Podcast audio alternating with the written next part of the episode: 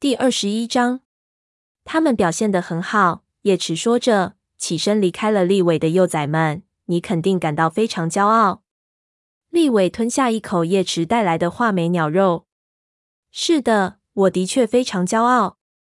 但是我敢肯定，等他们稍大一些，就会惹出各种各样的麻烦。比黛西的幼崽们有过之而无不及。他琥珀色的眼睛里闪着笑意。小探已经需要看紧了。叶池低头看着幼崽们，他们正挤成一堆，呼呼大睡。他想起半夜曾经指给自己看的情形，不由得感到一股暖流涌遍全身。还要多久，族猫们才会发现小探的真相呢？叶池多想把这个秘密与族猫们分享啊，但他知道现在还不是时候。你需要多休息，叶池交代立伟，要保证精力。一次抚养四只幼崽，责任重大。我知道，叶池真的很高兴有你在。叶池闭上眼睛，试图回忆那些曾让他放弃族群的情感。那些情感就像在他内心的阴影，一直近在眼前，却总是摸不到。现在，那种情感却开始膨胀起来，填满了他的内心。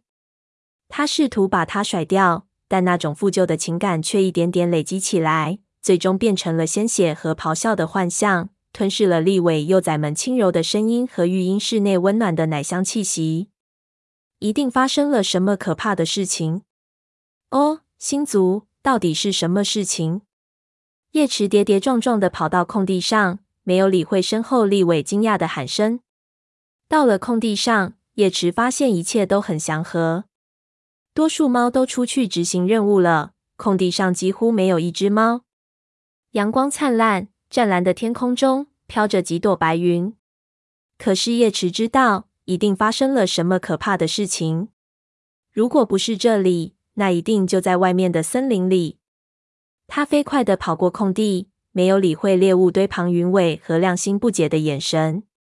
他猛地冲出荆棘通道，差点和松鼠飞撞个满怀。喂！松鼠飞大叫一声：“你这么着急干什么？怎么了？发生可怕的事情了！”叶池喘着粗气说道：“欢，两脚兽，具体我也说不清楚。你看见什么了没有？”“没有。”松鼠飞把尾巴搭在姐姐的肩膀上，试图让她平静下来。一切都好好的。我刚才一直在找黑莓掌，这个可恨的混球。竟然没等我就走了！我试图跟踪他的气息，却跟丢了。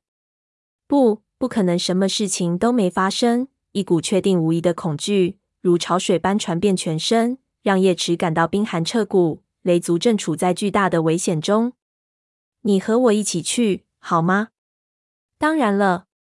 但是我们要去哪里？我也不知道。叶池提高了嗓门。哦，星族，请指引我们吧。叶池的话刚刚说完，就听见灌木丛中传来猫跌跌撞撞跑动的声音。蕨叶猛烈地抖动了一阵子，蜡毛冲了出来。它全身的毛直立着，圆睁的深蓝色眼睛里满是恐惧。叶池，他气喘吁吁地说道：“火星，他被抓狐狸的圆圈套住了，在哪里？你怎么不把他救出来？”松鼠飞绿色的眼睛闪着怒火，直问道。